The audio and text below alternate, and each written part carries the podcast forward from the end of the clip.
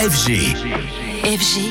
DJ Radio. Alors ce matin Anthony, toi tu es de retour en studio pour nous parler euh, des salles de concert et d'un avenir qui est peut-être un menacé pour une partie d'entre elles. Et oui, d'abord rappelons un vrai paradoxe actuellement en France. Oui, le public n'a jamais été si nombreux à sortir en concert, mais les salles de concert et les SMAC sont pourtant menacées. Les SMAC, ce sont ces salles de musique actuelle, comme par exemple le Stéréolux de Nantes, dont le directeur Eric Boitard nous confirme ce paradoxe. Alors oui, à Stérolux, on n'a vraiment aucun problème de mais il y a, y, a, y a, quand même un effet trompe-l'œil. Effectivement, les grands festivals, les grandes salles, les zéniths, les arénas euh, remplissent très très bien. Par contre, les petits lieux qui sont plus axés sur la découverte, qui sont des lieux de petite capacité, eux ont énormément de difficultés. Depuis le Covid, on sent que euh, le public est un petit peu moins porté vers les découvertes qu'auparavant. Et alors, comment expliquer ce trompe-l'œil? Eh bien, plusieurs facteurs, dont un problème de subvention, mais aussi le prix du cachet des artistes. Oui, il y a une augmentation globale euh, importante dans les musiques électroniques, ça c'est très clair,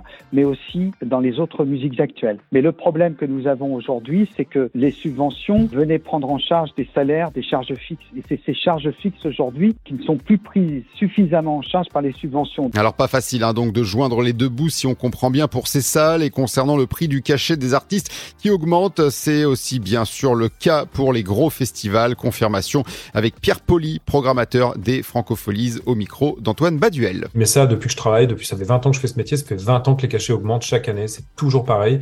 C'est très dur. Alors, on répercute une partie de cette augmentation sur le prix du billet. C'est pour ça que je viens, euh, on va dire, en bout de chaîne, tirer la sonnette d'alarme plutôt sur le fait que euh, on n'est pas sûr que le public suive. Cependant, Pierre Poli ne se veut pas alarmiste sur l'envie du public et sa capacité à venir voir les artistes en live. Le live ne m'inquiète relativement peu dans le sens où euh, je pense que euh, un public aura, aura toujours envie de voir son artiste sur scène.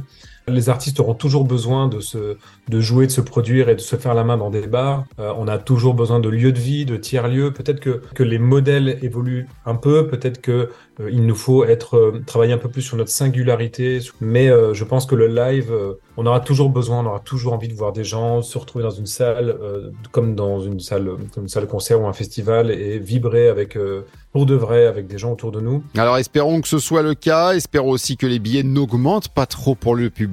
C'est bien d'être optimiste, même si l'on l'est un peu moins. Hein, si l'on regarde outre-Manche avec une hécatombe au niveau euh, des fermetures de salles de concert en Angleterre en 2023.